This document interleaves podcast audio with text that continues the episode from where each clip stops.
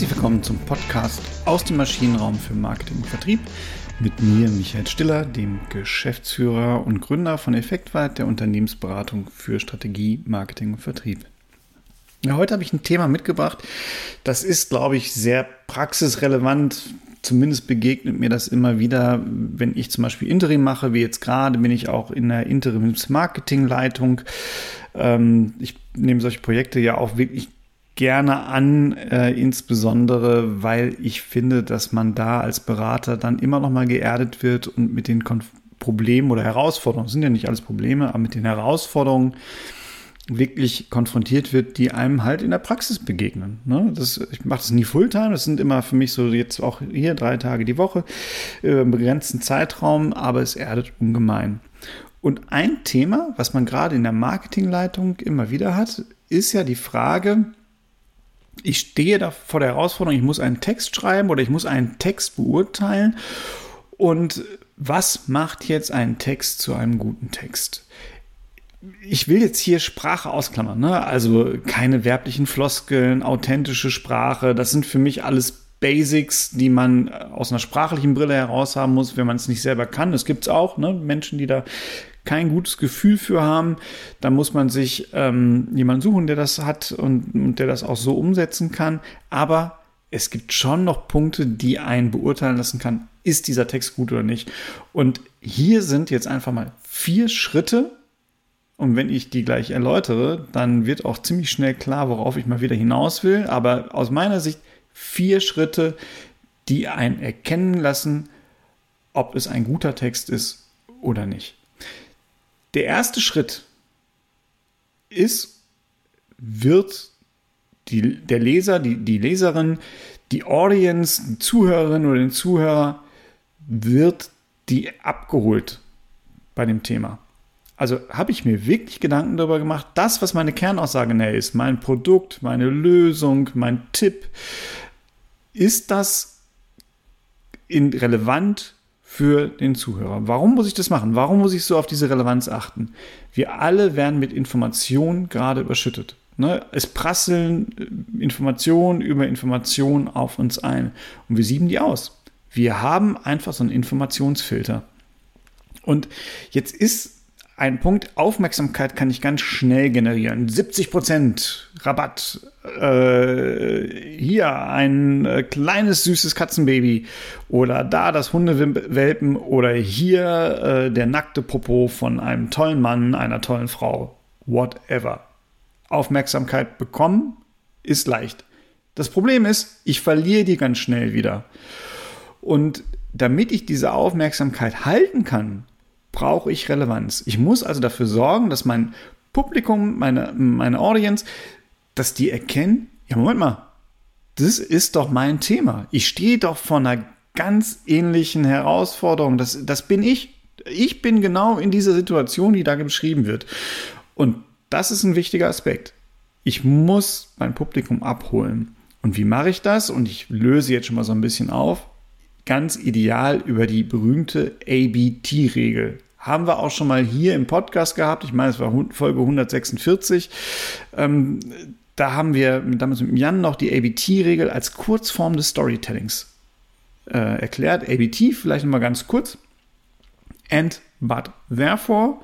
Ich beschreibe mit dem and, indem ich halt ein und an das nächste Reihe, Reihe beschreibe ich ähm, wie ist die Ausgangssituation meines Publikums, meiner Zuhörerschaft?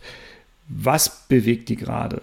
Also, ich bin Marketingleiter und ich muss Texte freigeben, beurteilen und dafür muss ich wissen, ob diese Texte gut sind. Meine Ausgangssituation, eine, eine Aufgabe, die ich als Marketingleiter immer wieder habe. So, jetzt kommt das Zweite.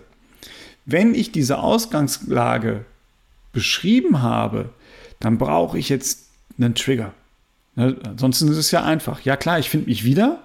Mhm, mhm, mhm, langweilig. Ist halt meine Situation. Geschenkt, weil ich kenne es ja von mir.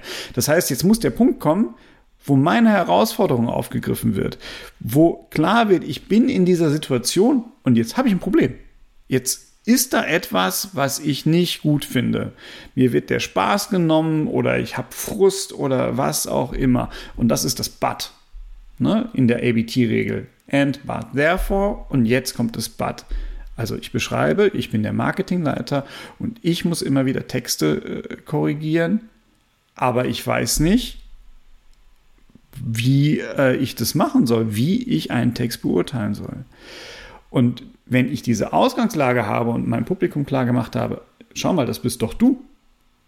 Und jetzt kommt das Aber. Und das ist doch deine Herausforderung. Dann weiß ich schon mal, aha, jetzt wird es wirklich interessant für mich. Jetzt habe ich Aufmerksamkeit gewonnen und jetzt halte ich die auch, weil jetzt ja auch noch klar wird, Moment mal, das ist doch mein Ding. Genau mit dieser Frage muss ich mich ja permanent beschäftigen. Herausforderung, also Ausgangssituation, Herausforderung. Und jetzt muss relativ klar auch kommen, und deswegen machen wir jetzt etwas und deswegen haben wir unser Produkt und deswegen bieten wir dir unsere Lösung an. And but therefore. Deswegen, also ich bin Marketingleiter und ich muss immer wieder Texte beurteilen und ich weiß nicht genau, wie das geht. Beziehungsweise wäre das schon das Aber. Aber ich weiß nicht genau, wie das geht. Und deswegen nutze ich die ABT-Regel, um die Struktur eines Textes zu beurteilen. And but therefore. Und deswegen benutze ich die ABT-Regel. Damit weiß ich schon, aha, ich bin Marketingleiter, ich muss Texte beurteilen, kenne ich meine Situation, Herausforderung, ich weiß gar nicht, wie, an welchem Raster ich das machen soll. Das ist es nur Bauchgefühl, finde ich gut, finde ich nicht gut. Das kann es aus meiner Sicht nicht sein. Es ist nicht gut reproduzierbar, wenn man aus dem Bauchgefühl Dinge macht. Deswegen klare Struktur eines Textes, Ausgangssituation, Herausforderung und dann therefore, deswegen solltest du das und das machen beziehungsweise deswegen bieten wir dir das und das an. Und jetzt kommt noch ein wichtiger Punkt und das steckt in diesem werblichen Handeln drin. Ich habe meine ABT-Regel durchdekliniert und jetzt kommt der CTA oder Call to Action, den wir haben. Deswegen mache das. Nutzt die ABT-Regel. Ganz klare Handlungsaufforderung. Ne? Also ich habe jetzt Herausforderung oder Ausgangssituation Herausforderung, das Bad. Was machen wir jetzt? Was ist der Lösungsansatz? Und was genau sollst du jetzt tun? Ein CTA. Und das ist halt auch nochmal ein Punkt und der wird jetzt ganz, ganz wichtig. Wenn ich das so machen möchte, dann habe ich häufig das Gefühl, ja, Moment mal, jetzt verliere ich ja Leute. Und das macht aus meiner Sicht trennt es jetzt gutes Marketing von schlechtem Marketing. Entweder ich versuche jetzt alles in einen Flyer reinzupacken alle Ausgangssituationen, alles, was mich so treffen kann. Ne, ich beschreibe, ja, der eine ist Marketingleiter oder du bist äh, Vertriebsleiter, aber auch in der Buchhaltung und in der Unternehmensentwicklung und vielleicht auch in der äh, Produktentwicklung hast du das Problem und da hast du das und das. Jetzt habe ich aber so ein Wischiwaschi-Ausgangssituation gesch geschaffen. Ne? Es interessiert mich nicht mehr. Und da haben wir jetzt auch die Kundenzentrierung wieder mit drin. Ne? Es ist nicht nur Kundenorientierung, sondern Kundenzentrierung. Wir müssen uns genau überlegen, wer ist unsere Audience. Das ist total wichtig für eine Website, für einen Flyer, für welchen Text auch immer ich habe, einen, einen, einen Werbebrief, äh, einen Mailing oder einen Rechnungsbeileger. Ne? Ich muss mir genau überlegen, wer ist die Zielgruppe, die ich da gerade erreichen will.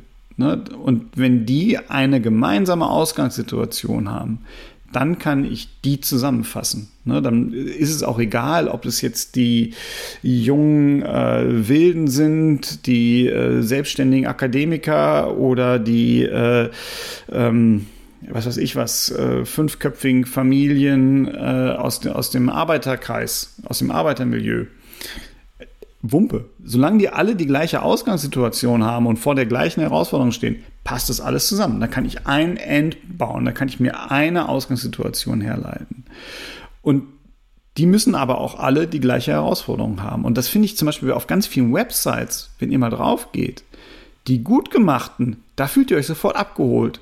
Da wisst ihr genau, Mensch, das ist meine Situation und das ist auch meine Herausforderung. Jetzt lese ich hier weiter. Ich, ich klicke auf mehr Wissen. Äh, und das macht ein gutes Storytelling aus, einen guten Text aus.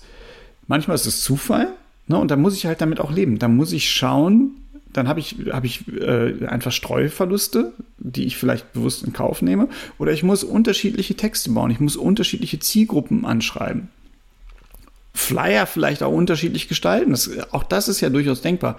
Zum gleichen Thema unterschiedliche Flyer gestalten, weil vielleicht die Ausgangssituationen äh, unterschiedlich sind, die Herausforderungen unterschiedlich sind, aber die Lösung die gleiche ist. Das kann ja sein. Ne? Aber dann muss ich trotzdem schauen, um die Aufmerksamkeit, Aufmerksamkeit zu gewinnen und Interesse zu generieren, brauche ich halt eine klare Ausgangssituation, die eindeutig ist. Und ich brauche eine klare Herausforderung. Und dann bitte auch nicht beim Bad. Ja, aber das ist eine Herausforderung, das ist vielleicht eine Herausforderung, das ist eine Herausforderung. Das kennt ihr alle von, ich sag mal, das ist so ein bisschen der Oldschool-Vertrieb. Ich packe dann einfach rein, mein ganzes Potpourri. Beziehungsweise wäre der Oldschool-Vertrieb vielleicht gar nicht die ganzen Herausforderungen mit reinzupacken. Das wäre ja schon ganz gut, dann würde ich ja kundenzentriert denken zumindest. Aber ich packe dann meine ganzen Lösungen alle da rein. Und auch hier ist es wieder wichtig zu sagen, dass idealerweise eine Herausforderung, vielleicht maximal eine zweite noch mit eingeschoben, auf gar keinen Fall mehr eine dritte in einen Text packen, weil es nicht mehr straight ist. Es verwirrt wieder, es schmälert die Chance, dass ihr weiterhin Aufmerksamkeit generiert und dann auch idealerweise nur eine Lösung und total wichtig, ein Call to Action. Was soll ich tun? Was ist jetzt genau das, was euer Publikum machen soll? Es soll hier klicken. Es soll nicht hier klicken oder mir eine Mail schreiben oder anrufen. Es soll hier klicken. Wenn es da nicht klicken kann oder nicht klicken will, aber gerne klicken möchte, dann wird euer Publikum eine Telefonnummer oder eine E-Mail-Adresse finden, um dieses Problem zu beheben. Das kann ich ja auch woanders auf meiner Seite bringen oder woanders auf meinem Flyer. Aber ein Call to Action bitte, nicht Tausende. Der Call to Action muss irgendwie passen. Ne? Wenn ihr sagt, hier, Digitalisierung total vorne, ihr müsst euch automatisieren, erreicht eure Kunden digital und deswegen kommt in unseren Shop. Das ist nicht gut. Das ist kein cooler Call to Action, ne? weil er einfach nicht mehr so richtig passt zu einem Teil eurer Lösung. So, also deswegen ABT, and Ausgangssituation, but Herausforderung. Therefore die Teil der Lösung und dann den Call to Action. Was soll euer Publikum tun? Wenn euer Text das hat und all das eindeutig ist und klar formuliert ist, dann habt ihr einen guten Text, der nicht nur Aufmerksamkeit generiert, sondern idealerweise auch konvertiert. Ich würde mich total freuen, wenn ihr mir eure Erfahrungen schickt, äh, wie ihr Texte beurteilt, was ihr glaubt, was einen guten Marketing-Text ausmacht oder ob ihr vielleicht ABT schon anwendet und ein CTA sauber formuliert. Ähm, schreibt mir es gerne an m.stiller.effektweit oder wenn ihr da nochmal euch drüber unterhalten wollt oder gerne auch bei LinkedIn direkt in die Diskussion unter dem Teaser für, für zu diesem Podcast. Äh, Fände ich super.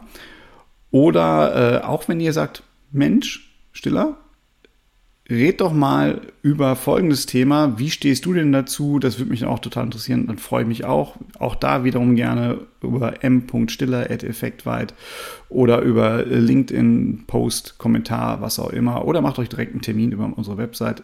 Ich freue mich drauf. Vor allem freue ich mich auch, wenn ihr nächste Woche wieder dabei seid. In diesem Sinne wünsche ich euch eine tolle Woche. Bis bald. Ciao.